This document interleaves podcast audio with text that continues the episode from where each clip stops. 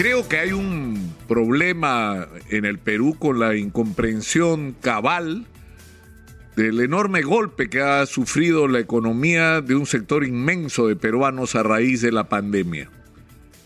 Y, que ha revelado además, y esto se ha repetido hasta el cansancio, cómo la pandemia ha puesto en evidencia la tremenda fragilidad de nuestra, de nuestra economía.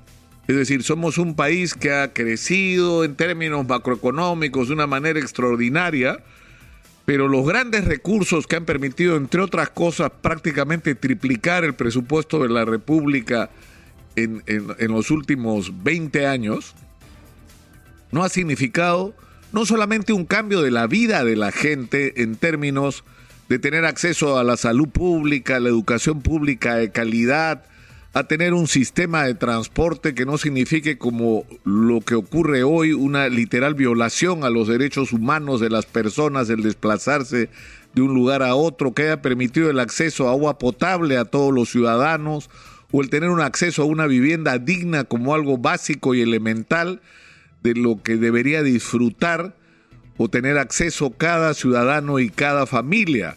Estamos hablando de algo que va incluso más allá de eso, es decir, de haber utilizado esa riqueza para generar puestos de trabajo estables, productivos, que agreguen valor a la, riqueza que tenemos y que permitan a la gente tener una vida estable y tranquila, con perspectiva y con futuro. La inmensa mayoría de peruanos viven al día. Y esta situación después de la pandemia se ha, empeorado al punto de que esta semana los reportes ya hablaban de que el 81% de la gente que trabaja en el Perú lo hace en términos de informalidad, es decir, con niveles de inestabilidad absolutamente estresantes, pero además sin ningún tipo de acceso a derechos generados a partir de su trabajo. Y, esto es, una realidad que tenemos que comenzar por reconocer, porque si no la reconocemos no vamos a producir los cambios. Y hay incluso extremos extraordinarios de lo que con respecto a lo que está ocurriendo en el, en el Perú hoy. Nosotros hemos hecho una campaña y la vamos a seguir haciendo para acercarnos y darle voz a las madres que no solamente en Lima, en todo el Perú, están generando y han generado miles de ollas comunes que tienen por objeto darle de comer a gente que se quedó simple y llanamente sin ingresos. Solamente en, las coordinaciones que se hacen en, Lima y, fundamentalmente en San Juan del Urigancho hay más de 1.300 ollas comunes, aparte de las que coordinan los municipios, aparte de las que promueven y apoyan las diferentes iglesias, tanto la católica como las iglesias cristianas. Es decir, estamos hablando de un fenómeno que, tiene un nombre, que es el hambre.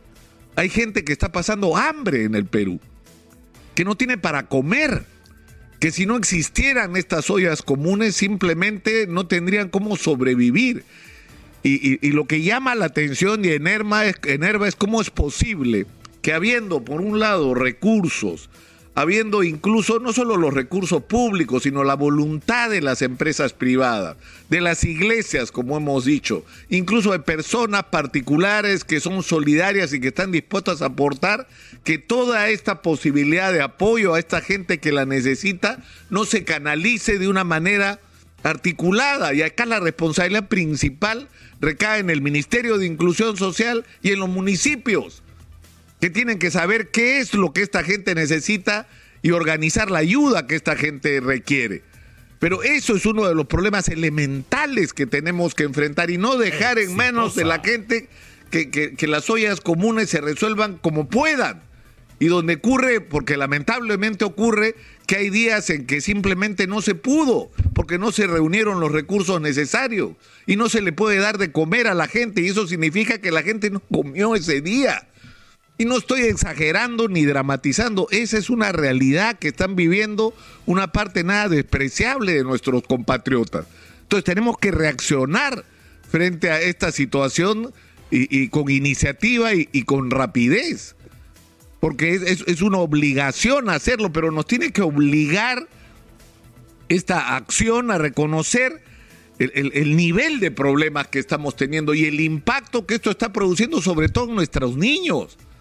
O sea, todos estos años nos hemos pasado hablando sobre la importancia de la alimentación adecuada en la infancia para que cuando nuestros, eh, eh, porque si nuestros niños no son alimentados adecuadamente en los tres o cinco primeros años de su vida, eso es irrecuperable. Porque un niño menor de tres años anémico y desnutrido es un niño que no va a poder aprender y que por lo tanto sus posibilidades de crecimiento y éxito en el futuro quedan absolutamente limitados. Eso está pasando ahora. Estamos fabricando niños anémicos en los cerros. Y tenemos ese reto y tenemos esa responsabilidad de todo. Nosotros vamos a seguir haciendo lo nuestro. Porque además, ¿qué más podemos hacer desde un medio de comunicación que poner en evidencia el problema e incluso tratar de no ir con las manos vacías y llevar algo de ayuda de nuestra parte? Para que por lo menos pasen el día. Pero esto es una responsabilidad de las autoridades, este es uno de los problemas urgentes que hay que enfrentar.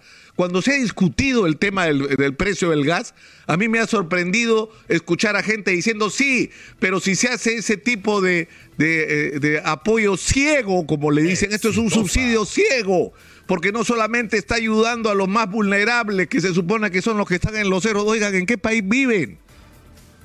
¿En qué país viven? Ustedes no se han dado cuenta de que hay gente de la clase media en el Perú que vive seguramente en casas de clase media, pero que ya no tiene ingresos de clase media, porque se quedó sin chamba, porque tuvieron que cerrar el negocio, porque no tienen para pagar sus deudas, porque reciben en el mejor de los casos la mitad o en todo caso menos de lo que tenían de ingresos normalmente a los que les han aplicado la suspensión perfecta, a los que los votaron del empleo. ¿Y ustedes creen que a esa gente, porque vive en Lince, no le afecta el precio del gas?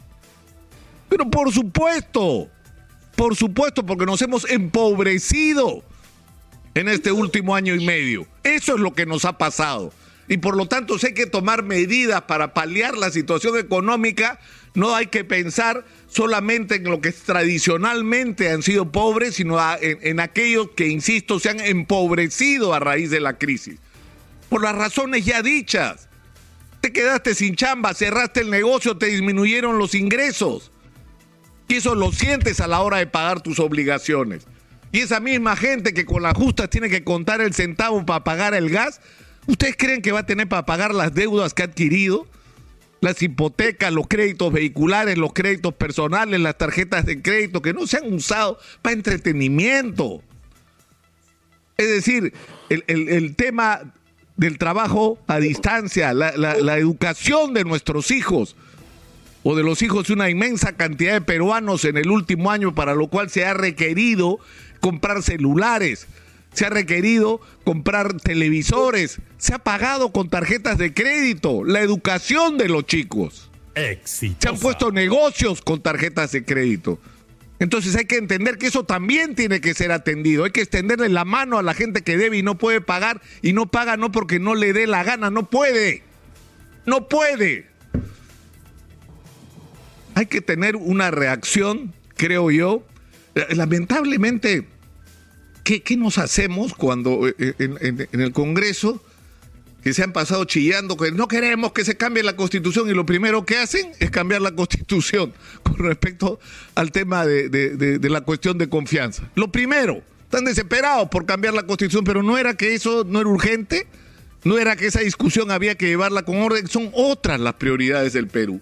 Las prioridades de los peruanos no son las mismas que las de los políticos, son estas de las que he hablado ahorita, las ollas y los créditos, son dos de las urgencias nacionales que hay en este momento. Y esa debería ser la agenda y la prioridad de los políticos. Y no, lamentablemente, lo que nos, nos traen todos los días, todos los días, de aquello a lo que dedican el tiempo, que lamentablemente no son nuestros problemas.